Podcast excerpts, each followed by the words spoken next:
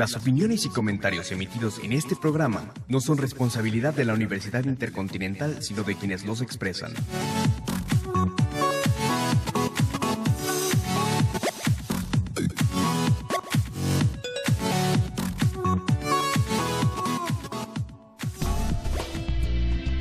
Bienvenidos a Educast, espacio radiofónico de reflexión de análisis sobre los diversos temas que tienen lugar en el ámbito de la educación y de la escuela en México. Este programa es producido por la licenciatura en Pedagogía.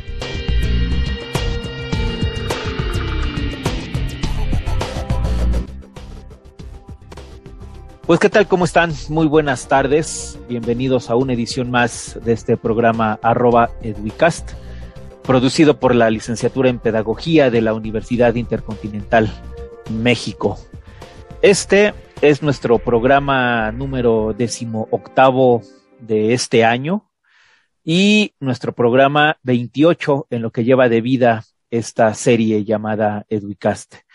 Y además es un tema importante, un programa importante, porque este es nuestro segundo programa de esta primera temporada de una serie que le hemos denominado Académicas de nuestro tiempo, su vida y aportes a la educación pues como cada programa le damos primero el agradecimiento a ustedes quienes en este momento nos estén siguiendo por nuestras redes sociales o nos vayan a, escuchar posteriormente por, por la plataforma de Spotify. También al maestro Carlos Hernández y a la maestra Milena Pavas por las facilidades para el desarrollo de esta iniciativa eh, de radio por Internet. Y en especial agradecimiento a la maestra Lucy Otero Rodríguez, quien es nuestra invitada de honor el día de hoy. No olviden seguirnos por nuestros canales habituales, arroba educast para Twitter y también arroba educast para Facebook. Pues maestra Luciotero Rodríguez, bienvenida. Siéntete como en tu casa. Muchísimas gracias por aceptar esta invitación.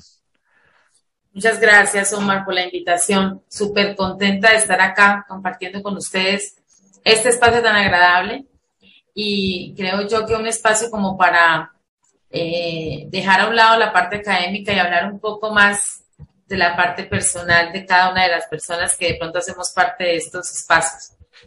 Muchísimas gracias nuevamente y cuando tú me digas. Lucio Otero Rodríguez es licenciada en Educación Básica, especialista en docencia universitaria y magíster en Educación Inclusiva e Intercultural. Actualmente lleva seis años abordando temas de educación inclusiva, diversidad e interculturalidad, coordinando proyectos a nivel nacional. En coordinación con eh, con, perdón, con, gobernaciones y alcaldías, y ha trabajado estos temas desde talleres y conferencias a rectores, coordinadores y docentes tanto de apoyo como de aula. Es miembro de la red multidisciplinaria eh, sobre formación y educación y apenas recién tendrá cuestión de dos semanas, tres semanas más o menos, que le fue muy bien en un evento que organizó la Facultad de Ciencias Políticas y Sociales de la, de la UNAM y ella participó con una, eh, con un par de conferencias en relación a los modelos educativos híbridos y tuvo muy buena aceptación y de ahí le salió una invitación, me decías, para que diera una plática también en la Universidad Autónoma de Querétaro, ¿no? ¿Quién es Lucio Otero? ¿Cómo se describiría? Cómo ha sido su, su, su, no, no sé, algunos momentos importantes de su vida personal que nos quisiera compartir, Lucio Otero. Vital, eh, yo soy pues de nacionalidad colombiana, 100% colombiana, eh, hija de, de, dos, de dos personas muy trabajadoras, también colombianos. Eh, soy eh, bumanguesa, le decimos acá a, a el gerundio de, Bucaramanga, que es la ciudad donde yo radico.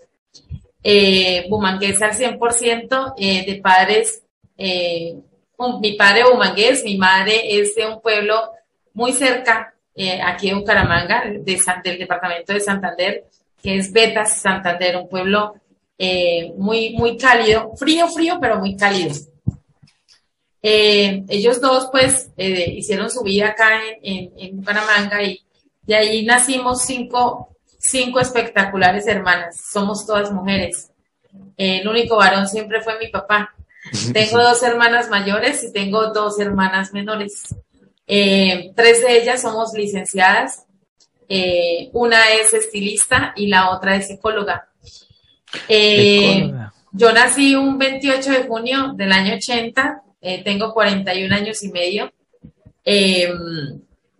Precisamente desde mi nacimiento, pues creo yo que ha sido una experiencia maravillosa el estar vinculada a un núcleo familiar muy trabajador, muy organizado.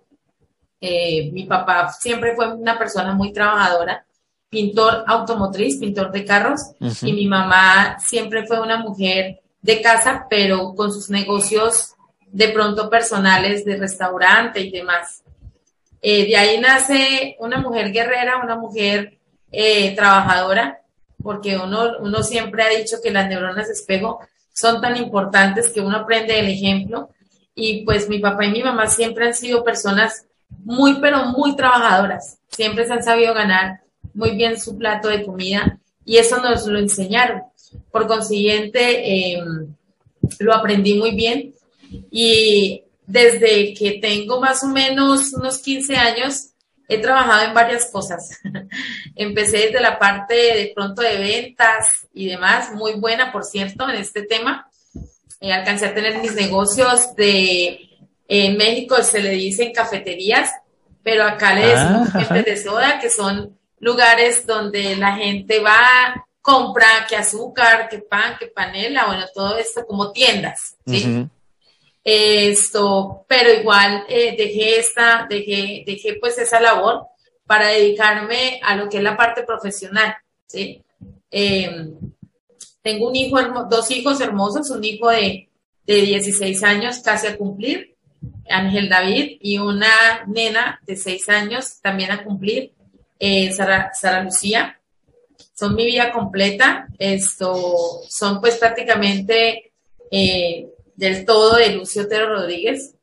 Mm, ingresé a la universidad eh, a estudiar algo que no me gustaba, que era la licenciatura. Lo hice porque mi mamá siempre nos tenía ese poder de convencimiento porque pues yo estaba para estudiar, quería estudiar una rama diferente, que era la rama de la biología, porque siempre me apasionó ese tema de la biología marina. Sin embargo, pues no se pudo hacer. Mi mamá trató de convencerme hasta que lo logró en, en estudiar licenciatura. Lo hice porque quería sacar una profesión adelante y después dije yo, voy a estudiar esta carrera y de esta carrera pues voy a estudiar la biología marina. Pero resulta que... Biología marina. Sí, ese era, ese era mi, mi fuerte, ese era mi, es, es mi plato fuerte y siempre me ha gustado. Yo creo que por herencia de mi papá, porque a mi papá siempre le gustó mucho la biología, siempre le llamó mucha atención esto de los animales, las plantas, eh, y pues creo que yo le alcancé como a heredar ese, ese, ese estilo. Sin embargo, pues nunca se pudo hacer porque pues en el octavo semestre de mi, de mi carrera, yo me enamoré de la carrera. Me enamoré porque yo empecé a prestar un servicio más social que académico, trabajando con personas adultas mucho más grandes que yo en edad, eh, ayudándolas a terminar su primaria, su bachillerato, que aquí lo llamamos semestralizados y lo llamamos por ciclos. Entonces, la educación para adultos, mejor dicho. Empecé a sentirme muy cómoda porque la gente decía que yo les inspiraba, que ellos, que ellos me entendían claramente. Entonces, me empecé como a, a enamorar del cuento y ya prácticamente terminando mi carrera, pues decidí meterme con la educación. Creo que no fue, no estuve equivocada porque pues eh, allá tenía que llegar. Fui 15 años maestra de colegio, profesora de biología, de química, de diferentes colegios privados, pero oh, sorpresa, Omar, que yo nunca duraba en los colegios. nunca, jamás. Eh, no sé, no, o sea, ya, ya sé por qué fue, obviamente. Gané mucha experiencia. Mm, eh, mucha experiencia, eh, empatía con mis estudiantes, no por mala docente, jamás fui una mala docente, eh, más, más creo que, creo que era más ir en contra de las políticas, de la filosofía que el colegio maneja, que muchas veces generan barreras, muchas barreras en los estudiantes. Entonces... ¿No te gustaba eso? Sí, a mí siempre me decían la maestra rebelde, Lucía la maestra rebelde, que siempre va en contra de, los demás porque yo siempre iba, era en pro a, a, darle un calor, un clima de apoyo al estudiante. Entonces, un día me cansé y dije, yo como que para profesora no sirvo porque pues no es que me sacaran de los colegios, yo me renunciaba porque no me sentía a gusto. Solo de un solo colegio, me dijeron no más, por una madre de familia, pero de ahí para allá, los 15 años siempre fue rotando un colegio tras otro hasta que me cansé, total, total cansada de la situación y le hice un reclamo muy grande a Dios. Le dije, eh, ¿para qué me trajiste? Y es que no sirvo como maestra, eh, no me fue bien con los negocios, o sea, sí me iba muy bien, pero eh, me tocó dejarlos por cuestiones esto, de trabajo eh, y demás. Creo que Dios no me tenía a mí para esto, aunque te lo digo muy buena y me fue muy bien económicamente, pero creo yo que como que no empatizaba mucho en esta cosa de los negocios, que siempre me han llamado la atención, pero ahora entiendo que Dios no quería que yo me distrajera en el propósito de vida, ¿sí? Y definitivamente eso fue hace siete años, ese reclamo, y un día tuve un sueño muy interesante donde había muchísimas, miles de personas alrededor de un estadio y yo con un micrófono en la mano, igual pues no iba a ser cantante porque no tengo una voz totalmente errada para ser cantante, pero poco a poco fui comprendiendo que Dios me quería a mí para masificar, para, para liderar algo. Entonces le dije, pues vaya orientándome porque si usted quiere que yo lidere algo, que yo lidere esto, procesos académicos, no sé, pues vaya dándome esa orientación y yo lo hago, no tengo ningún problema. Eh, ahí comprendí cuál era mi propósito de vida, empecé en el mundo de la educación inclusiva y se me empezaron a abrir las puertas de una manera increíble, ¿sí? Eh, trabajando en fundaciones, coordinando procesos a nivel regional, nacional, esto, pues siempre obviamente con algunos inconvenientes, fui empezando a conocer muchísimas personas en mi camino, aquí a nivel nacional, rectores, coordinadores, profesionales de apoyo, eh, orientadores, eh, poco a poco se me fueron abriendo las puertas para estudiar, se dio la oportunidad de estudiar. Quería estudiar una maestría en didáctica, pero Dios no lo permitió. Dios me dijo, no, tu maestría tiene que ser hacia lo que yo necesito que hagas, que es la inclusión. Entonces encontré, eh, buscando la maestría en didáctica, encontré esta inclusión? en educación inclusiva. Y como manejaba en ese tiempo, ya llevaba dos años trabajando en la educación inclusiva, dije, pues voy a estudiar esto. Eh, me puse a estudiar el pensum académico, bueno, todo lo demás, encontré, gracias a Dios, un muy buen reconocimiento en ese pensum académico y me arriesgué. Me fue muy bien, me tocó muy duro, muy duro estudiar una maestría a distancia con la UNIR, no es tan fácil. Esto, mmm, creo yo que fue un esfuerzo muy grande porque me tocaba trasnochar muchísimo, todos los días estar conectada y tenía compromisos a nivel nacional en otras ciudades, entonces me tocaba saber distribuir el tiempo y pues lo, lo, alcancé a lograr. Y con el tiempo eh, me fui metiendo más en esto de conferencias, me fueron llamando para, para talleres, para situaciones así, poco a poco, poco a poco. Empecé a crear un proyecto personal que si Dios lo permite sale en diciembre de este año, eh, que era pues enfocado a unas clases con este, con este esto, eh, marco de apoyo del DUA y demás. Empecé a crearlo desde hace cinco años también, a la par trabajando todo esto, eh, dando ideas al proyecto. Bueno, y se dio la oportunidad de estudiar una, una, maestría por esta misma situación, por aprender más, por comprender, por, por, ah, por, por, tener como una salida a eso de la deserción escolar que ha sido muy fuerte, ¿sí? Que ha sido como mi empeño en evitar deserción escolar en, en las instituciones educativas a nivel, a nivel internacional, ya lo puedo decir. Antes era a nivel Colombia, ahora es a nivel internacional, gracias a Dios que se ha dado pues esa oportunidad. Eh, estudié mi maestría en neuropsicología, ya casi a terminar. Está pendiente por ahí una materia que tengo que terminar, pero ya prácticamente con todo listo para que. Con, con esta sería tu segunda maestría. Con esta sería mi segunda maestría. Y a raíz de todo esto y a raíz de una creación de una, de una página que tú conoces, que es la página de Fortaleciendo la Educación Inclusiva, empecé a regalar conocimiento, a proporcionarlo, no para devengar dinero, porque yo nunca he tenido ese interés en que devenga uno dinero de las redes sociales. La verdad no sé cómo se hace ese proceso. Yo simplemente la abrí para mostrar mi trabajo y a, a raíz de ese trabajo en, conferencias, explicaciones, clases magistrales que doy allí, pues empezó la gente como a tener curiosidad y la página empezó a tener fuerza y de ahí se despliega todo el conocimiento eh, que yo que tienen varios países sobre Lucio Otero, eh, Ecuador, Perú, México y obviamente yo presentando mi currículo con mucho protocolo a las personas que manejan estos temas educativos. Mira, yo soy Lucio Otero, soy muy arriesgada, y, y, el contacto contigo, así como con varias personas, ha sido porque yo he escrito, eh, me he incentivado y les he dicho, soy Lucio Otero, yo quiero aportarte en tu, en tu, en tu página, en tu plataforma, en los proyectos que tengas. Eh, cuando quieras te paso mi currículo. Así lo he hecho. Y pues eh, se ha dado pues una apertura muy grande. Estoy impresionada que este año se han abierto puertas a nivel internacional, gracias a Dios y, y pues tratando de hacer el trabajo lo mejor posible. Me gusta leer muchísimo, mucho, ese es uno de mis, creo que de mis, de mis fuertes, la lectura. Mmm, me encanta eh, compartir con mi familia, aunque a veces pues, no tengo el espacio, pero igual trato de hacerlo al 100%. Soy amante de la educación inclusiva, es muy fuerte, eh, pero últimamente también me estoy enamorando mucho de la neuroeducación lo cual es, va de la mano con la inclusión. Entonces, esto ha sido pues una tarea ardua de mucho trabajo y lectura, de estudio, dedicación, disciplina, porque soy una mujer muy disciplinada en, la parte laboral, demasiado disciplinada en la parte académica. Me gusta siempre estar a la vanguardia y siempre estar innovada, porque pues uno ya es un referente y al ser tú un referente, pues la gente te busca para dar soluciones, no para generar más, más problemas.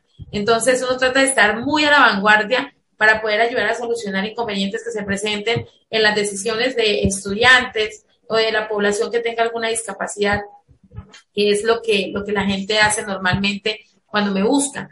Entonces, eh, esta es Lucia Otero, una mujer feliz, una mujer resiliente, muchísimo. Eh, personalmente he tenido que pasar por situaciones muy duras, muy duras en mi vida, mm, a nivel personal, Creo que a veces uno toma malas decisiones, pero esto, Dios siempre está con uno acompañándolo en, dar pasos, ¿sí? De las experiencias duras de mi vida que haya tenido, esto, la muerte de mi papá ha sido muy dura, porque ha sido una etapa eh, de crecimiento y de aceptación. Entonces, sí, lo, lamentamos mucho, Lucy. Sí, esto me ha generado a mí, pues, esto, una, una, una situación personal un poco compleja, porque pues mi papá era todo para mí, era el amor de mi vida y lo es todavía. Tengo esto, muchos recuerdos de él y guardo de él una, mm, una herencia muy grande que fue salir adelante, que nunca dejarme opacar por nadie y que aunque tuviera muchos problemas, eh, siempre yo iba a ser capaz de sacarlos avantes, porque él siempre me consideró una mujer guerrera. Entonces, pues la muerte de mi papá está muy reciente, fue hace apenas 10 meses, eh, pues por esta situación del COVID y demás. Mi papá fue una de las víctimas, algo que nos ha dado muy duro a todas nosotras, las hijas, a mi mamá, porque pues era una persona muy trabajadora y nunca, nunca le gustó estar quieto. Sin embargo, eh, esto, pues así son las cosas de Dios. Y pues aprendiendo a vivir sin Él, creo que es, una situación dura, pero igual es de mucho crecimiento. Y lo más bonito es que la gente manifiesta, eh, que la gente siempre dice, Él está allí contigo, esto no eh, va a estar más, más, más pendiente de ti, etcétera. Y efectivamente así ha sido, total, total. Mi papá siempre ha estado presente en los últimos logros que he tenido, porque todos los logros pues han sido dedicados a él, porque él siempre creyó en mí, como profesional siempre creyó en mí. Él, me, tomaba el pelo, decía que yo hablaba mucho y que hacía poco, pero en el fondo decía, es una mujer hecha para y berraca y usted todo lo que quiere lo consigue y lo logra. Entonces ha sido una experiencia pues dura, pero igual, como te digo, de mucho crecimiento a nivel espiritual y a nivel emocional, porque pues convivir sin mi papá no ha sido fácil para mí, por lo menos para mí, que, lo, que fuimos uno, uno, uno solo prácticamente en todo. Claro. sí. Pues estas, estas vivencias fuertes, bien lo decías. Yo, yo, yo recuerdo mucho lo que escribían los griegos acerca de la tragedia, ¿no? y la tragedia en término común es cuando tocamos piso. Pero ¿qué viene después de qué viene después de tocar piso, de tocar fondo? Pues simplemente volver a subir, ¿no? Escalar de nuevo, subir, trepar, trepar, trepar, trepar. Y la tragedia tiene un valor formativo alto en la paideia griega y yo creo que sigue teniendo mucha vigencia esto, ¿no? De los malos momentos, de las experiencias amargas, de las pérdidas, de las ausencias, hay algo que nos, que nos reviva, que nos fortalece, valga la palabra, que nos hace más, eh, pues, pues sí, tal vez creativos, más hábiles, eh, más aptos, no sé, hay una fuerza de alguna forma que surge, que renace, ¿no? Después de que vienen momentos difíciles. Y pues, y, seguramente tu papi desde las alturas está muy orgulloso de la persona que ha sido la profesionista que está haciendo, Lucy. ¿no? y lamentamos mucho tu pérdida y te abrazamos a la distancia. Pues bueno, eh, para ir cerrando este primer bloque, ¿con qué canción te gustaría que comenzáramos los cortes musicales? Bueno, fue dura la escogencia de canciones porque pues no soy como tan fanática de ellas, pero sí hay tres canciones que me identifican muchísimo, mi vida personal, y una de ellas es precisamente eh, Tu sangre, mi cuerpo, que es una canción que cantábamos con mi papá siempre, nos sentábamos a tomarnos una cerveza, porque pues, con mi papá siempre tuvimos esa posibilidad fueron muchos, muchos espacios. Eso sí, no me arrepiento de uno solo, de ninguno de los espacios. Y fueron muchos, Omar, muchos espacios que compartí con mi papá, eh, brindando por, por algo, por lo que fuera. Nos gusta, nos gusta tomarnos nuestras cervezas. Mi papá siempre le gustaba y pues, eh, hija que lo acompañara a hacerlo, pues yo. Entonces, era una canción, es una canción muy linda que un día él la escuchó y me dijo, esa canción no sale, no sale mucho. Eh, él nunca era de dedicaciones, jamás, mi papá nunca dedicaba canciones, pero esto sí dijo, esa canción creo que nos, nos, nos, nos dice algo a los dos. Entonces yo le dije, pues dedíquemela. Y me dijo, pues se la dedico. Y la cantábamos cada vez que teníamos la oportunidad de compartir nuestras cervezas en la mano. Eh, yo se la cantaba muchísimo y él también se la logró aprender. Y es esa, esa, esa, es, esa es nuestro himno y esa es la canción con la que siempre he estado eh, ha estado muy presente en todo momento. Y seguir. Pues con mucho cariño, con mucho respeto y a manera de homenaje hasta donde tu papi se encuentre. Cada día que amanece, yo quiero verte con tu sonrisa de niño y tu mirada transparente a que Dios me ha concedido el orgullo de tenerte. Quiero decirte, hija mía, que estaré contigo siempre. Yo no sé cómo explicarte con palabras lo que siento, pero aparte de adorarte, yo te admiro y te respeto padre yo tengo y a Dios gracias doy por eso. Quisiera seguir tus pasos porque tú eres mi ejemplo. Toma mi mano con fuerza, no me sueltes, te lo ruego. Caminemos siempre juntos, que a donde vaya te llevo la vida nos separa, yo te juro y te prometo que en mi corazón existes como tú, sangre en mi cuerpo.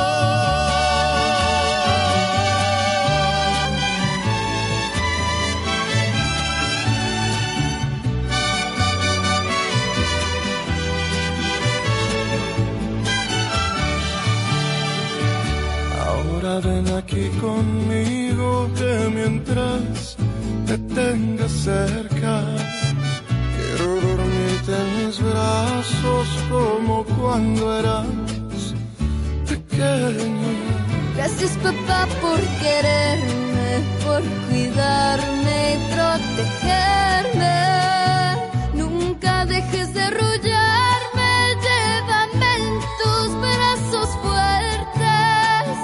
¿Y en qué mujer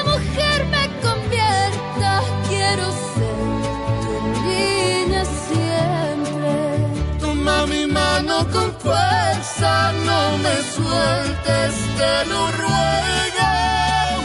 Caminemos siempre juntos, que a donde vaya te llevo. Y no importa que pasen y pasen los años entre tú y yo. La sangre es la misma.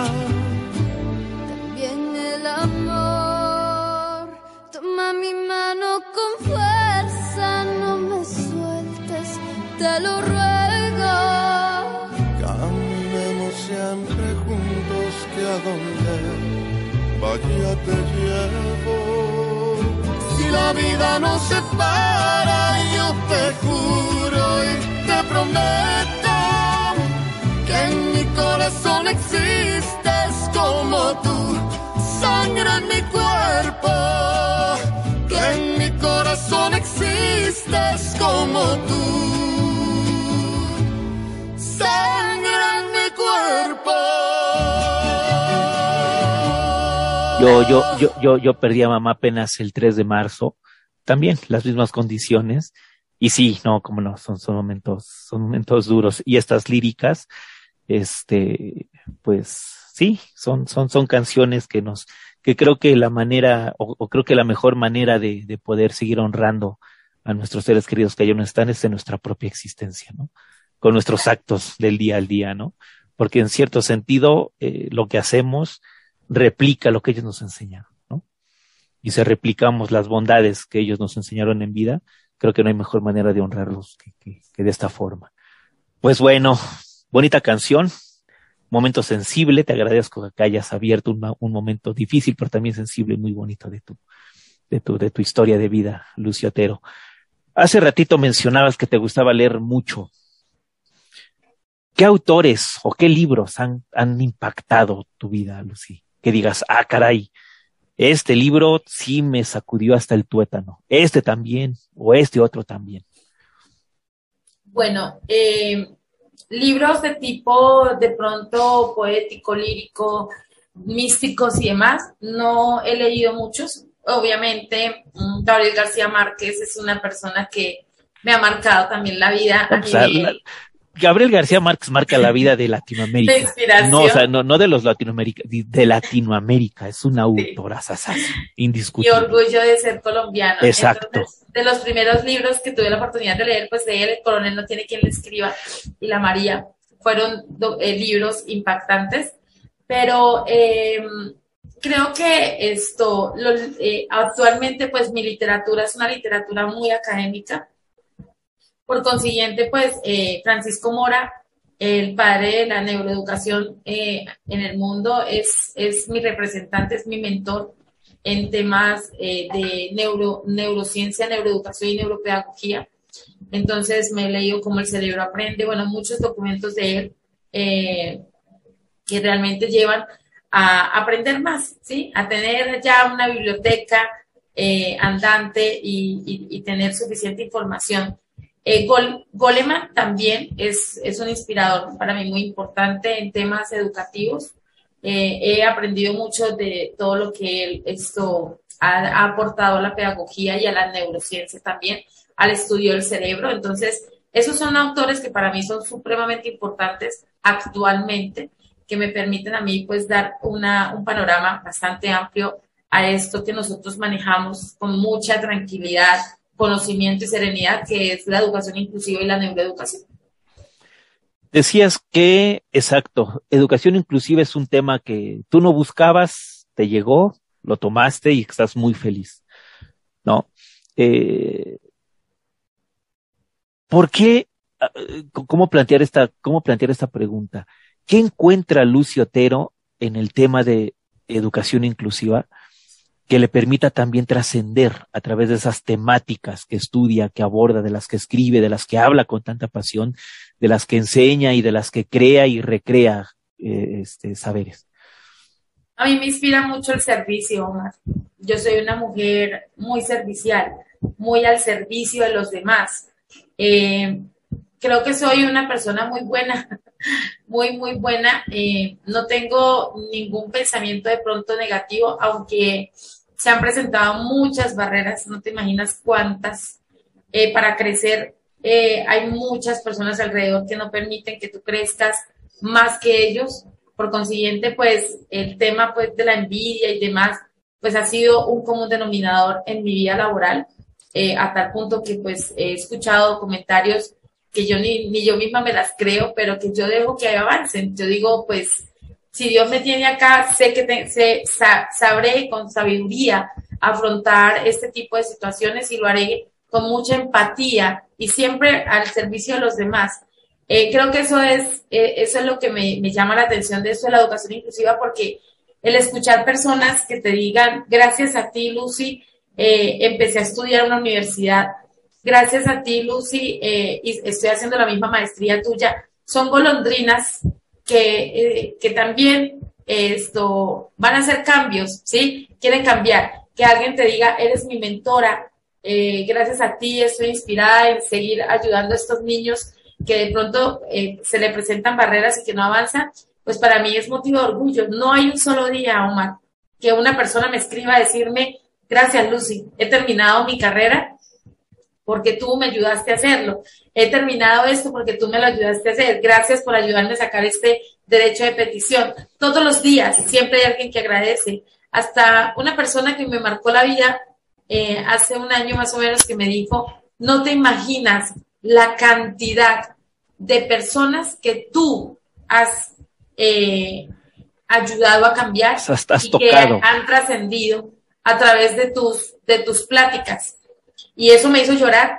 Eso fue una inspiración de una persona que inclusive esto, mm, el contacto con ella no lo tenía y ella me escribió, me dijo, tu página, no te imaginas cómo ha ayudado tu página, eh, tus clases, tus comentarios, llevo tu enfoque, tú me inspiras, eh, son muchas cosas. Entonces creo que he, logrado cambios en miles de personas y es con eso me quedo, con trascender en la vida de los demás. Yo a veces me pregunto, bueno, si yo muriera mañana, ¿qué he hecho por los demás?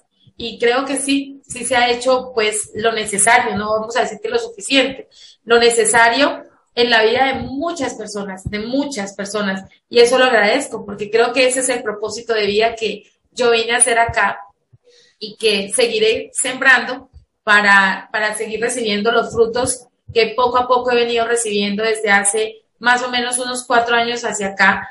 Muchos frutos de reconocimientos, de, de certificados, de agradecimientos, de, bueno, y es un mundo en el que tú conoces muchísima gente, y no, porque no sabes quién está detrás de las cámaras eh, escuchándote. Entonces, claro. Eh, te escuché, te necesito para esto, te necesito para aquello, como cuando hicimos la conferencia tuya que me escribieron de Querétaro y me encantó, lo hicimos precisamente el miércoles, fueron eh, como 60 personas las que estaban allí eh, en esa videoconferencia y les encantó, ¿sí? Eh, fue un reto. Sacar herramientas tecnológicas para artes no fue nada fácil, pero tocó hacerlo, ¿sí? Y lo hice con mucho empeño y no te imaginas la cantidad de herramientas que logramos socializar con los estudiantes de, de Bellas Artes de la, de la Facultad de Artes de la Universidad de Querétaro y decían, no, si yo no conocía esto, yo digo, bueno, pues la cuestión es escudriñar, lo que yo decía, el secreto es escudriñar, curiosear, investigar, indagar para poder sacar avante la, la, la plenaria, porque pues, yo tenía conocimientos en la tuya, pero no en la de artes. De la de artes, sí. Un reto bastante interesante y muy bonito, nos salió muy bien. Gracias a Dios. Entonces, no, pues muchas felicidades. Gracias, Omar. También has trabajado algo que lo presentaste en la red, en una, en un, cuando hiciste dueto con la doctora Beatriz Feinholk, y lo presentaste en la red multidisciplinaria sobre el DUA, el diseño de, y diseño universal de aprendizaje, ¿no?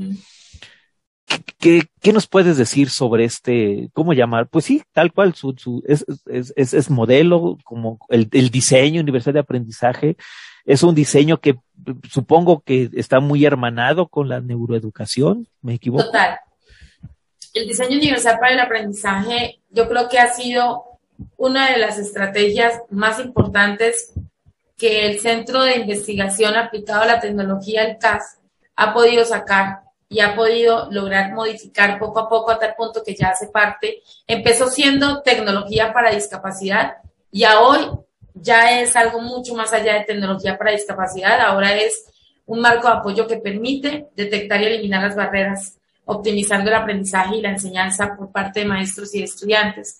Entonces, y sí, está muy ligado a la neurociencia. Del DUA tiene más de 800 artículos eh, comprobados, avalados por revistas indexadas, y creo que eso es un, eh, una justificación suficientemente fuerte para ver en el DUA una posibilidad de trabajar con todos los estudiantes en el aula de clase y evitar la deserción escolar. Lo que sucede es que el DUA es muy complejo, es un tema demasiado complejo que se requiere años, de años de lectura, de interpretación, de conocimiento, de aplicabilidad para uno poderle encontrar esa, esa posibilidad que muchas personas no encuentran, porque la gente dice, pues es muy fácil decirlo, pero ahora apliquémoslo. Y es verdad, entonces yo trato como de mostrar ese DUA práctico en muchas de mis videoconferencias, diciéndoles, esto se hace así, esta es la forma como debes hacerlo, eh, aún así no ha sido fácil, pero igual es un ejercicio que vengo trabajando a nivel muy profundo eh, porque sí veo en el DUA una posibilidad de evitar la deserción escolar a nivel mundial, a nivel mundial, ¿sí? A tal punto que ya el DUA es reglamento en, muchas, en muchos países, ¿sí? Pero lamentablemente no hay la suficiente, el suficiente número de personas expertas en el tema para poderlo eh, explicar, ¿sí? Claro. Creo que somos muy pocos, muy pocos comparados con los millones de personas que debemos ayudar a avanzar en este tema. Entonces, yo por eso les digo, fórmense, fórmense, el conocimiento hay que brindarlo. Yo he dado todo el conocimiento, yo he hecho diplomados sobre DUA, sobre neuro, precisamente estoy y acabé de diseñar un diplomado en neuro y lo estoy sacando avante con 17 personas. Em, y ha sido un ejercicio bastante interesante, muy interesante, a tal punto que esto, mm, las personas se contagian tanto que lo llevan. Y ese es el objetivo. Yo les digo, sean como, si quieren ser como Lucio Otero, pues aprendan esto, hagan esto, lean esto y háganlo, ¿sí? Hagan lo que yo estoy segura que lo estamos haciendo muy bien, ¿sí? Estoy segura de eso porque uno ve los cambios, uno los ve efectivos. Entonces, es un ejercicio interesante, es uno de mis fuertes en la inclusión, el DUA. Ya me conocen varios países como Lucio Otero es la que sabe del DUA, los del DUA. DUA, esto del DUA. Eh, aunque han sido años de estudio, son, son, con este año serían cinco años dedicada a leer sobre el diseño universal para el aprendizaje, teniendo varios matices y, y perfeccionándolo cada vez más. Tocó hacer cursos internacionales, eh, tocó invertir dinero para poder comprobar y corroborar lo que yo tenía con lo que realmente tiene el CAST. Y sí, efectivamente fue un ejercicio muy importante en mi vida profesional porque logré, logré aclarar muchas situaciones que, que se presentaban, que yo decía, esto, esto no es en la aplicabilidad, ¿cómo se hace? Entonces tocó hacer cursos internacionales con partners directamente para que me dieran como más, más luces, ¿sí? Ajá. Y pues mi propósito, Dios mediante el año entrante, es hacerlo directamente con el CAS. No es tan económico, es costoso, pero hay que hacerlo. Hay que hacerlo para, para seguir haciendo barrido de todo lo que uno está hablando, ¿sí? de todo lo que está diciendo, si realmente es lo que dice la fuente. Aunque yo me estoy certificada con la fuente, pero con la fuente directa como tal, eh, no lo he hecho. Sin embargo, los partners sí son fuente de ellos y por consiguiente es lo mismo. Pero uno quiero comprobar, quiero mirar. Entonces, ese va a ser el propósito de vida eh, profesional mío el año entrante. A ver qué podemos hacer en cuanto a barrido. No, y seguramente te irá de maravilla como te he estado yendo todo este tiempo. Eh, antes de continuar con nuestro último bloque de esta charla, ¿qué te parece si pasamos a escuchar nuestra segunda canción? Que sería Creo en mí de Natalia Jiménez. ¿No? E, e, ella, ella, es, ella es de este, de la oreja de Van Gogh, ¿no? Si me equivoco, no, es, de... Ella es una cantante... española. Ah, eso es, solita. Ah, ok. Bueno, a ver, cuéntanos por qué esta canción. Wow, es que esa, esa canción sí me ha sacado lágrimas, porque tuve una experiencia que marcó mi vida personal, una de las tantas, pero alguien por ahí me dijo un día, mm, es duro lo que te voy a decir, pero eh, sale del corazón porque esa no, es, esa no soy yo. Me dijo, eh, su título, usted no sirve para ser maestra, su título, usted se lo ganó en un millo. Mm, usted no es nadie, usted no sirve para nada. Y nunca le dejaría a mis hijos a una persona como usted, porque esto, usted es una persona que lamentablemente se equivocó de carrera y que jamás va a llegar a ser alguien en la vida. Fueron palabras literales que las tengo aquí en mi mente. Eso me hizo llorar muchísimo. Ese, después de eso fue el reclamo que yo le hice a Dios, porque la persona me marcó mucho. Y cuando encontré el propósito de vida encontré absolutamente todo lo que yo podía aportar y aprender y sacar adelante mis, mis dones, mis talentos, mmm, entendí. Esa canción la lloré mucho cuando me gradué como magíster en educación inclusiva y la he llorado cada vez que tengo algún, algún punto alto en mi vida profesional porque digo, creo en mí, ¿sí? Porque si yo no hubiese creído en mí, si yo no hubiese, si, si yo hubiese creído en esa persona que me lastimó tanto a nivel emocional, y que le agradezco que me lo haya dicho porque yo le dije, yo me dije a mí misma, voy a demostrarme que yo sí soy alguien, que yo sí nací para algo. Entonces, eh, se vino dando todas esas oportunidades y cada vez que, uno, que yo escalono, tengo la oportunidad de escuchar esa canción, cada vez que alguien me da un reconocimiento, eh, cualquiera que sea, sencillo, grande, internacional, nacional, regional, yo la pongo y digo, creo en mí, ¿sí? Porque es importante creer en uno para uno Em, callar a las personas. Uno no las calla eh, hablando, discutiendo, eh, no, uno las calla con hechos. Y creo que eso ha sido, ¿sí? Y esa persona me ha visto crecer, gracias a Dios, me ha visto crecer muchísimo. Em, tenemos cierta, cierta conexión. Yo lo perdoné porque esto, creo que a veces la gente se equivoca por, por incidencia, bueno, por lo que sea, Mm, y, uno tiene que perdonar, uno tiene que perdonar para uno poder crecer, ¿sí? Para uno dejar a un lado, pues, ciertas, de pronto, enfermedades que se pueden presentar. Soy de ese tipo de creencia que los odios y los rencores solamente generan desgaste de energía y esto hace que las células fallezcan más rápidamente o se vuelvan en contra del mismo cuerpo. Entonces, trato como de liberar todo ese tipo de, vibras y demás. Y pues eh, lo bonito es que esta persona me ha visto crecer, lo que tú no te imaginas. Entonces, creo que esa es la, la venganza, entre comillas, más grande que puede uno ver en una persona, el que esta persona que no daba nada por ti te esté viendo crecer de una manera increíble. Entonces, yo ahí estoy, ahí está la que no era nadie, ahí está la que no era nadie. Ya me han dicho que soy buena para nada y que el aire que respiro está de más. Han clavado en la pared contra la espada. He perdido hasta las ganas de llorar. Pero estoy de vuelta, estoy de pie y bien alerta. Eso del cero a la izquierda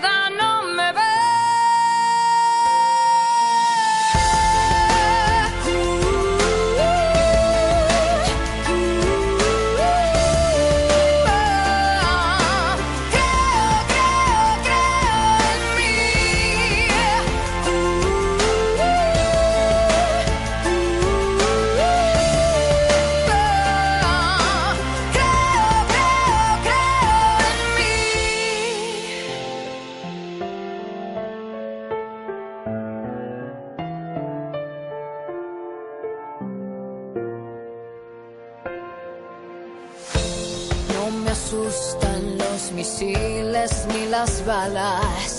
Tanta guerra me dio alas de metal.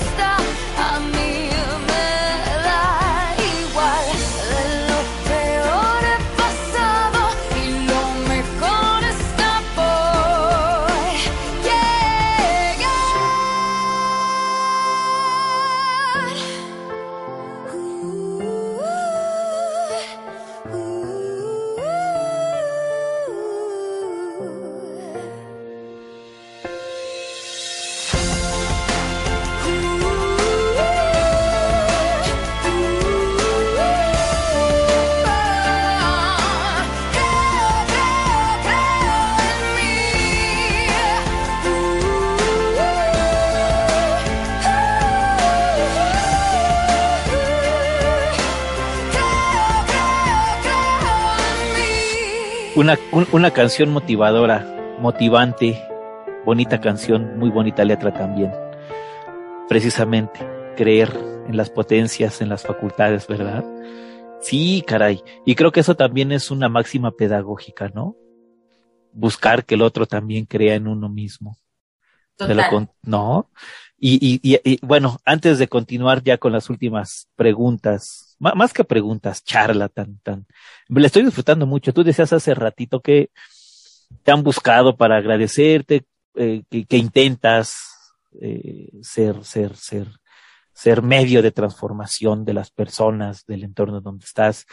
Eh, pues, y, ahora que te escuchaba, me puse a pensar y en cierto sentido la, la, la, algo que me ha orillado mucho a buscarte es precisamente porque a pesar de la distancia, Lucy, a pesar de que solo nos encontramos por una pantalla, las veces que te he escuchado, las, aunque sea solo por el chat, hay algo que sí hace que uno, uno, no, no, no, no sé, encuentre bondades en Lucio Otero y que quiera que esté participando en muchas cosas de las que uno hace, porque son profesionistas, son personas, son mujeres de alto valor, que no queremos que pasen desapercibidas y que las queremos jalar a nuestros proyectos porque sabemos que van a abonar y van a abonar en muchos sentidos y, y, van a impactar a quienes las escuchen, ¿no? Y ahora que te escuchaba, digo, pues ahí, ahí está la razón por la que constantemente le he dado lata los últimos meses a Lucy Otero, porque vale mucho la pena que la escuchemos en diversas facetas, en diversos momentos, en diversos espacios. Vale mucho, mucho la pena, Lucy. Nuevamente, muchas, muchas gracias. Agradecemos también a, pues, a las personas que en este momento nos estén siguiendo por nuestras redes sociales. Sergio Andrés Jiménez Jaimes te manda muchas felicitaciones por el Facebook. Eh, y a quienes nos vayan a estar escuchando, has de saber, Lucy, que este programa ya se ha escuchado en Japón, en España, Alemania, por supuesto México, Colombia, este, Estados Unidos, ya hay audiencia repartida en varias partes de este globo. Así que un saludo a todos ellos, a todas ellas, cuando vayan a escuchar esta emisión de nuestro programa Educast. No olviden seguirnos por nuestras redes sociales, arroba Educast para Twitter y también arroba Educast por Facebook pues vayamos cerrando esta plática tan amena, estimada Lucy. ¿Cómo motivas a tus estudiantes? Sé que no hay regla, bueno, sé que no hay manuales, pues, ¿no? A propósito de la, a propósito de tu experiencia, porque me imagino que así como tú viviste esa experiencia, no, no, no buscas que alguien más se sienta como tú cuando te dijeron lo que te dijeron. ¿Me explico? Sino todo lo contrario, que se sientan capaces, que se sientan animados, que no encuentren en el profesor, que no encuentren en Lucio Otero una barrera, sino todo lo contrario, una fuente de inspiración, ¿no? Eh, sé que no hay recetarios, pero ¿cómo, cómo, cómo, ¿cómo buscas estimular a las personas, a los estudiantes, para que crean en ellos? Con el ejemplo. Así, nada más.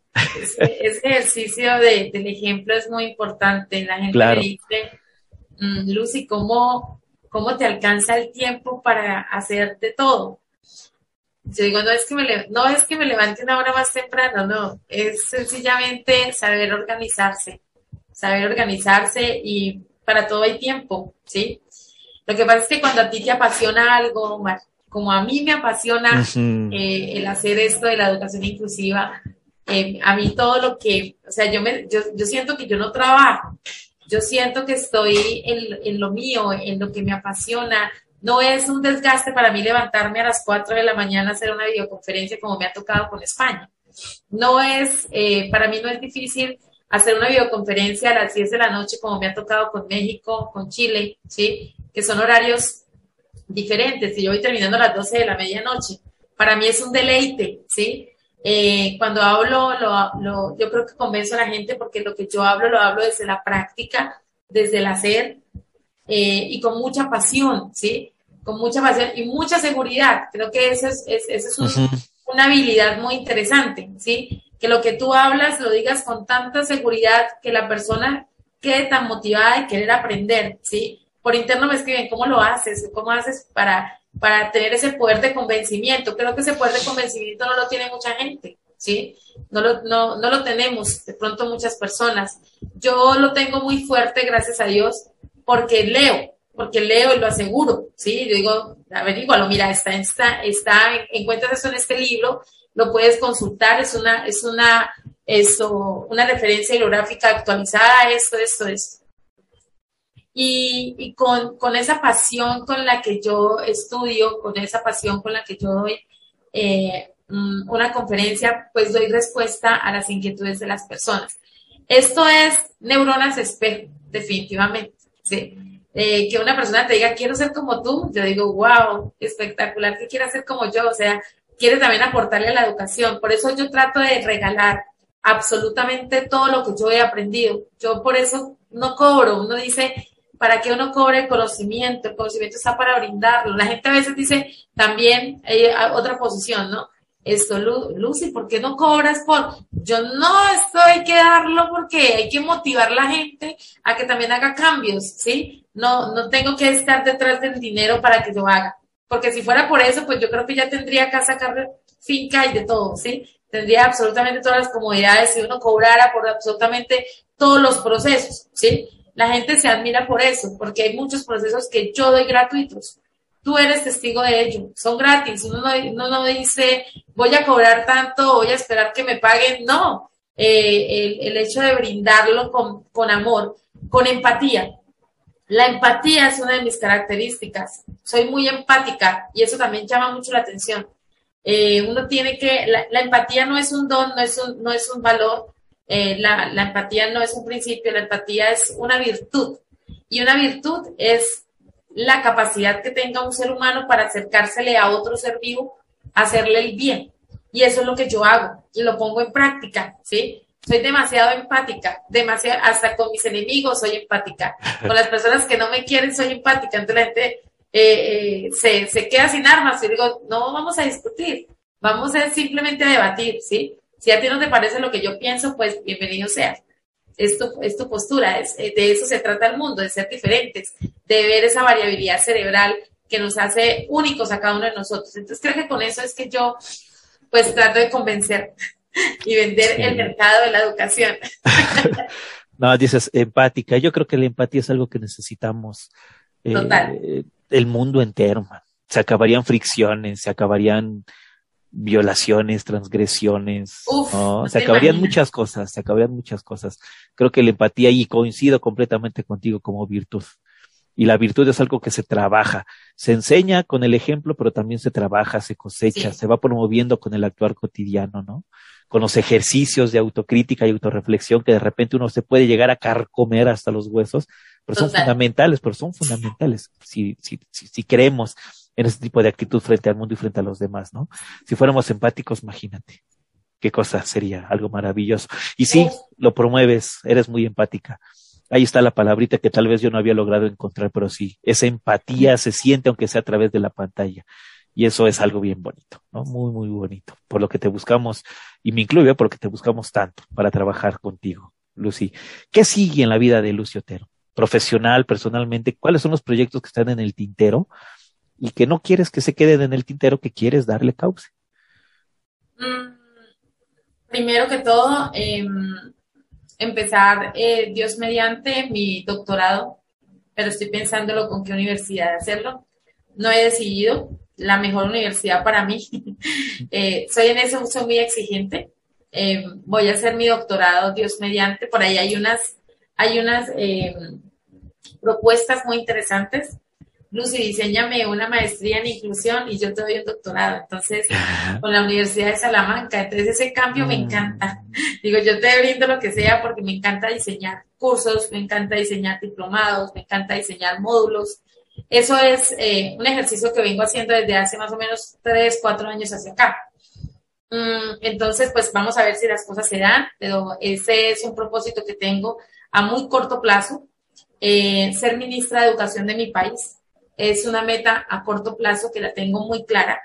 Mm, sé que eso va a pasar, la tengo segura, por eso me estoy preparando lo que más pueda para cuando yo esté en ese cargo, eh, todo lo que he hablado, todo lo que he manifestado se logre, se haga.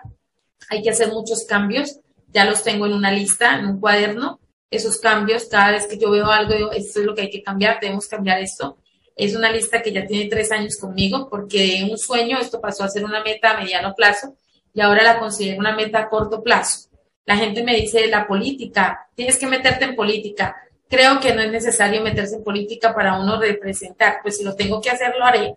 Lo haré como un protocolo, pero eh, no es mi fuerte, no me gusta. Aquí en Colombia la política no está, no está marcada como un verdadero servicio, tú lo sabes. Es altamente corrupción por todos lados, entonces no quiero ser de esas porque yo creo que soy una mujer incorruptible, no me gusta por ningún lado eh, comprarme, que me compren con nada han sucedido muchas oportunidades, Omar, muchas, de hacer ajustes a cuentas y demás. Eso no va conmigo. No soy una mujer de, de, morder en ningún lado, porque creo que el dinero que uno mismo paga en impuestos sí debería ser destinado para lo que dice que claro, claro. me ofende que los dineros de los niños con discapacidad en, en temas de Colombia mm, tengan varias empresas que coger y no llega nada, no llega nada, ¿sí? No llega absolutamente nada, me ofende, me, me, me da mucha rabia, eh, creo que, que, que, me abruma mucho eh, el hecho de yo saber que, que existen esas injusticias donde hay un dinero destinado para saberlos llevar a los niños a, en tecnología, en formación a docentes y no llegue ese dinero. Eso me parece terrible, pero bueno, igual es algo que siempre va a ser el pan diario y pues más que de pronto uno aceptarlo, es como eh, de pronto omitirlo y tratar de hacer el cambio de otra manera. Y eso es lo que pienso hacer, eso, eso, eso viene para mí. Eh, viajes al exterior, gracias a Dios se vienen varios viajes a Panamá, a México, a Perú, mm, a Ecuador. ¿Vienes a México? ¿Cuándo vienes a México? Sí, voy para Jalapa. Dios mediante voy el 17 de marzo, llego el 16 porque hay un congreso internacional que cumplir eh, con Edgar Palafox, un referente mío muy importante en mi vida personal y profesional también. Sobre el tema que en México, ¿no? Sí, con el que comparto el DUA. Entonces me invitó como, como, como eh, persona de pronto internacional eh, y pues varias personas lo han solicitado. Entonces vamos a acompañar a Edgar el 16, 17, 18, 19 de marzo. Voy a estar casi una semana completa en Jalapa. Eh, bueno, hay unos recorridos también que tenemos que hacer con Edgar, eh, pero ya esto a nivel un poco más, más de los dos, eh, con secretarías de educación, entonces no sé si de pronto se dé la oportunidad de estar más tiempo allá durante esas fechas, pero por ahora, Dios mediante, si Dios nos da vida, pues estaré para las fechas del 17, 18 y 19 en ese congreso con ellos, compartiendo experiencias educativas, académicas a través del DUA. Para Panamá, Dios mediante enero y mayo, Voy a estar allá también enero, febrero y mayo eh, dando un seminario en DUA y esto, un diplomado en diseño universal y en educación inclusiva, un congreso internacional que va a haber allá. Bueno, siempre hay viajecitos ya marcados. ya la, presencialidad empieza otra vez a tomar. Sí, sí, ya vuelve otra vez la presencialidad y pues contenta porque pues ya no es solamente mi país el que estoy recorriendo, sino varios países entonces ahí vamos poco a poco, poco a poco hilando. poco a poco, poco a poco. Diremos acá en México, pian pianito, paso a pasito, ¿no? Pian, paso a pasito. Pian pianito. Si alguien quiere entrar en contacto con Lucio Otero, redes sociales, correo electrónico, algo en donde pudiera, pudieran este, contactarte y saber más de tu trabajo, Lucy. Claro, mi red, en mi Facebook, Lucio Otero Rodríguez, eh, con Y, C de casa, Lucio Otero Rodríguez. Mi página de Fortaleciendo la Educación Inclusiva, eh, que es una página donde aprenden mucho sobre lo que es la educación inclusiva como tal. Mm, eh, Instagram lo manejo poco. Mi contacto telefónico indicativo más 57 316 471 2276 es mi contacto celular personal donde me pueden preguntar lo que quieran, invitar a donde quieran, que sea académico. Y bueno, si es personal también, no pasa nada porque es necesario descansar, pero lo, lo estaremos eh, eh, brindando cualquier, cualquier eh, pregunta, inquietud, duda que tengan sobre temas que pues abordo, educación inclusiva, calidad educativa, evaluación flexible, neurociencia, neuroeducación, neurodidáctica, todo eso son mis fuertes, es lo que abordo, lo que manejo. Y bueno, tecnología, que sí o sí, pues ha tocado eh, aplicar también eh, lo que es la parte tecnológica, herramientas tecnológicas en diferentes áreas, porque eso lo maneja el diseño universal. Y tu última canción de una mexicana que por acá tiene muchos fans y al parecer también por allá por Sudamérica tiene sus. Claro, esta es dedicada a mi hijo. Es, eh, yo te esperaba, fue una canción que la lloré también con el nacimiento de mi hijo porque eh, no tenía en mi pensamiento tener hijos, pero llegó Ángel David a, a cambiarme la vida y a dar y a, y a demostrarme que lo que yo hago realmente no necesitaba estar sola, ¿sí? Claro. yo decía, no voy a tener hijos porque mi vida es viajar, va a ser viajar, va a ser formar, entonces no quiero tener hijos, pero una cosa es decir no quiero y otra cosa es que Dios tenga destinado esto para tu vida. Entonces Ángel David me enseñó que con él sí he podido cumplir mis sueños, ¿sí? Entonces he hecho dos cosas al mismo tiempo, cumplir mis sueños y ser mamá, que ha sido una experiencia que al principio fue muy dura porque no sabía cómo hacerlo, pero esto, él me enseñó a ser una, una mamá original, ¿sí? Una mamá de verdad, con el tiempo, con tantas caídas que tuve con él. Entonces es, es el amor de mi vida, es uno de los amores de mi vida también, mi hijo, mi hija también, pero creo que Ángel David marcó muchísimo esa diferencia entre querer y tener que hacer, ¿sí? Y se puede, realmente se puede. Yo te esperaba y veía mi cuerpo crecer mientras buscaba el nombre que te di en el espejo. Fui la luna llena y de perfil contigo dentro. Jamás fui tan feliz, moría por sentir tus piernecitas frágiles pateando la oscuridad de mi vientre maduro. Soñar no cuesta, no, y con los ojos húmedos te veía tan alto, es más,